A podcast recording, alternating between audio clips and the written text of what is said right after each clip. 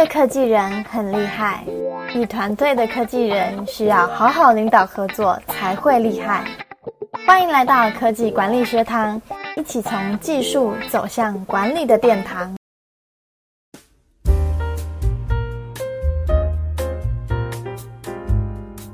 管理 Tips：如何达成 KPI？KPI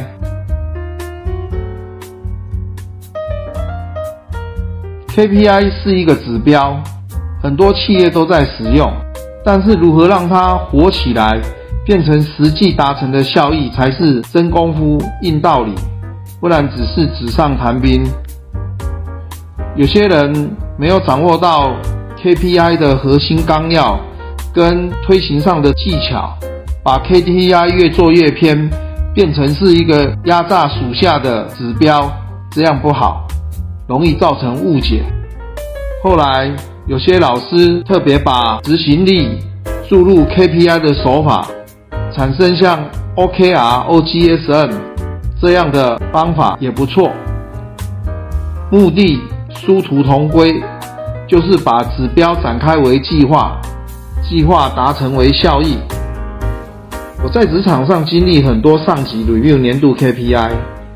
精明型的围绕在目标数字计较，高明型的则会引导属下说出达成的方法。总结 KPI 要推行成功的法则如下：第一，要把指标展开成子计划，例如 OEE 的子项目有三个，那今年我们要推行的是提升瓶颈机台的性能效率。这个子计划就把它写下来。二，盘查要达成计划的方法。我们要提升性能效率，可能有两个方法。第一个，缩短传送的时间；第二个，把量控片的位置改成量产品，多出产量。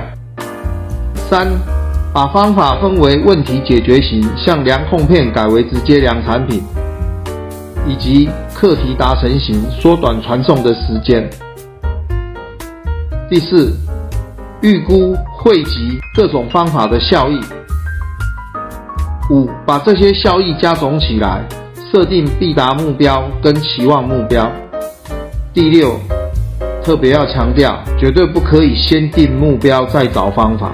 先定目标，那就是被逼的去设定一个数字，可是心里。根本没有底，所以这种定出来的 KPI，有的时候就是乱凑的。第七，用 SMART 的原则检视目标。SMART 的目标设定原则是个很不错的方法，它用五个关键字，又刚好凑成一个英文字 SMART，聪明。它确实真的蛮聪明的。第一个关键字是 S，明确的 specific。目标首要就是要明确，而且是一种可以操作型的描述。啊，举例来讲，我们不要去定安全第一当目标，我们要把它改为降低伤害事故的件数。啊，这样又可以操作。而且我们定目标不要跟别人的目标重叠太多，不要两个单位各定一个目标，结果互相重叠个四五十 percent，啊，这样就不好。或者是目标不是我们可以掌握，譬如产务单位不要去定台电停电次数，因为台电要停几次是台电的事情，我们并没有办法去控制它。可是我们可以把它改成说，哎，我装了 UPS 跟紧急发电系统造成失效的次数。所以台电要跳电，老天要打雷，这不是我们可以掌控的。可是我们可以避免它对我们的影响。这样子很明确的目标定了之后，我们就可以让员工可以精准的知道自己应该要做什么，要主导什么，负责什么，然后也会了解有哪些是需要其他资源单位来配合的。第二个关键字是可衡量，measurable。目标应该是要数据导向的，记住一定要收集数据。管理学上的名言：任何事情没有办法衡量，就没办法管理。那数据收集来之后，当然就是要去定出它的公式，分母是什么，分子是什么。例如，哦，良品率，分子就是合格品，分母就是总生产数。哦，那这里要特别强调，在数据收集的时候有两个很关键的原则。第一个，绝对避免数据被从分母直接拿掉。就以良品率来讲，产品做不好了，直接把它报废了，所以从报表上再分母就不见，这样就看不到问题。那要去避免这个问题，那数据的收集就越自动化收集越好。所以第一个原则就是，数据一定要是越自动化收集越好。第二个，数据最好有下工程来验证。所谓下工程及客户，所以客户会帮我们验证我们的数据对不对。例如良品率虽然是屏保的 KPI，由它来主导，那如果由他自己算，又不是自动化收集的，往往会有一些误差产生。那如果生管或财务也会去互相勾稽这样的数据，那可信度就会很高。第三个关键字是 A。可达成，achievable，目标必须是可达成的，不然定得再高也是徒劳无功。所以精明型的上司会强迫属下定一个很高的目标，然后跟他斤斤计较那些数字，但往往不够现实，也没有足够的资源让员工去冲，或者是市场的景气下滑，那这样斤斤计较这些目标的数字。其实只是徒增下属的压力跟困扰。高明型的上司，他就会引导属下说出达成的方法，然后确定他这些方法是问题解决型的还是课题达成型的。问题解决型的技术含量很高，失败率高，但是突破了效益很大。就好像奥运比赛有分田赛跟竞赛，跑步就是竞赛。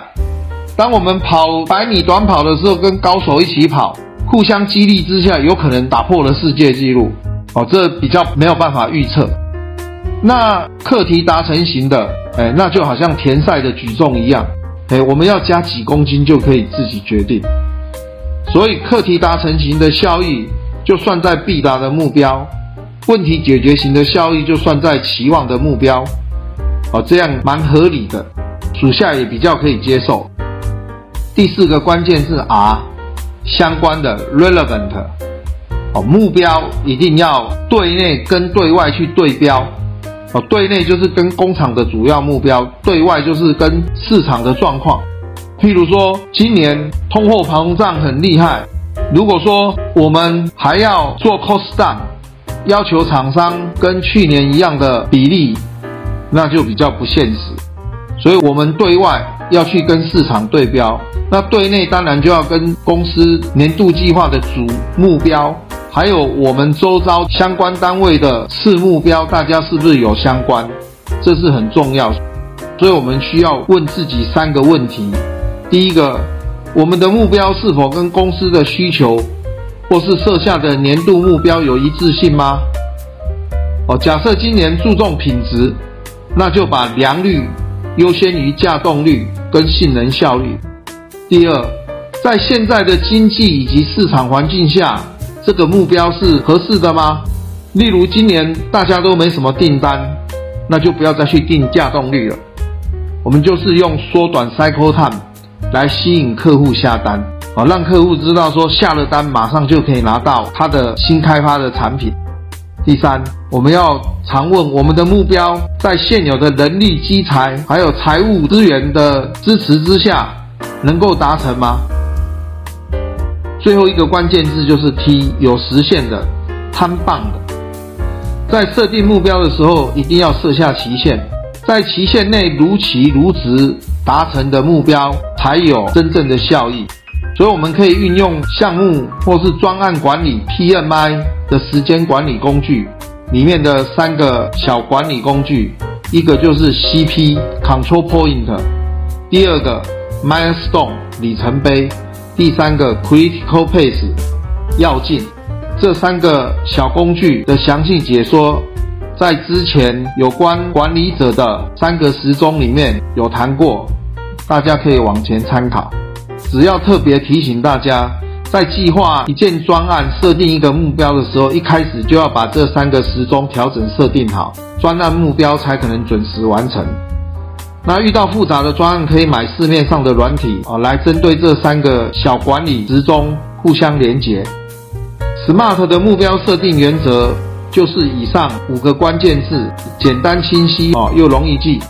但用 SMART，我们就可以大大增加员工在预定时间内的绩效表现，提高目标达成率。我们讲了五讲的 KPI，总之就是要大家掌握住以上的原则。这样，我们对于一些 KPI 众说纷纭的批评，就比较不会迷惑，可以善用它来推动团队卓越的绩效。这是给当主管的人一个很不错的参考。谢谢。这个 topic 讲完了，谢谢您的收听学习，再会。